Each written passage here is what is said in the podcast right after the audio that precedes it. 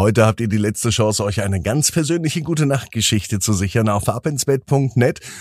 Die gibt's ja an diesem Wochenende noch einmal. Also klickt drauf und sichert sie sich bis heute 24 Uhr zu bestellen.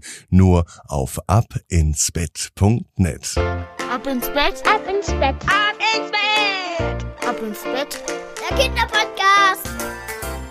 Hier ist euer Lieblingspodcast. Hier ist Ab ins Bett heute mit der 964. Gute Nacht Geschichte. Es ist Sonntagabend, der 16. April. Und bevor die Gute Nacht Geschichte kommt, nehmen wir natürlich die Arme und die Beine, die Hände und die Füße, denn es kommt jetzt das Recken und das Strecken. Streckt alles so weit weg vom Körper, wie es nur geht. Macht euch ganz, ganz lang. Spannt jeden Muskel im Körper an. Und wenn ihr das gemacht habt, dann lasst euch ins Bett hinein plumpsen und sucht euch eine ganz bequeme Position. Und heute Abend bin ich mir sicher, findet ihr die bequemste Position, die es überhaupt bei euch im Bett gibt. Hier ist die 964. Gute Nacht Geschichte für Sonntagabend, den 16. April. Paulchen und das Honigmäulchen. Paulchen ist ein ganz normaler Junge. Es ist heute auch ein ganz normaler Tag. Es könnte sogar an diesem Sonntag sein. Paul war draußen in der Natur unterwegs. Er liebt es, Abenteuer zu erleben. An diesem ganz besonderen Tag ist er mit dem Fahrrad gefahren. Er wollte in den Wald. Paulchen möchte den Wald und die Felder rund um sein Zuhause erkunden. Er freute sich darauf, die neuen Dinge zu entdecken, die es da zu sehen gibt.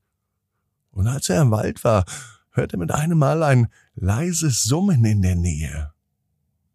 Es scheint aus einem Gebüsch zu kommen. Er folgte diesem Geräusch, bis er auf eine kleine Blumenwiese stieß.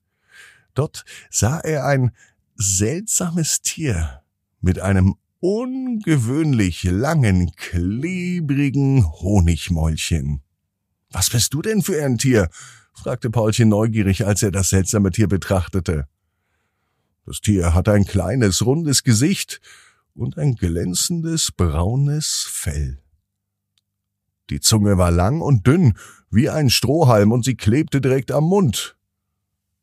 Das Tier summte wieder und schien Paulchen direkt anzuschauen. Es kam näher und schob seine Zunge heraus, um aus den Blumen in der Nähe den Nektar zu saugen. Paulchen fand das Tier sehr interessant, er wollte mehr über das Tier erfahren. Als er zu Hause war, suchte er im Internet nach diesem Tier. Oder zumindest nach ähnlichen Tieren. Es dauert nicht lang und dann findet er dieses Tier. Es ist ein Honigmäulchen. Honigmäulchen sind seltsam und sie leben normalerweise in tropischen Gebieten. Es ist also sehr ungewöhnlich, hier ein echtes Honigmäulchen zu finden. Doch Paulchen beschloss, dem Honigmäulchen etwas zu futtern anzubieten. Er möchte es nämlich näher kennenlernen. Von zu Hause nahm er Honig mit, ein ganzes Glas direkt aus der Küche.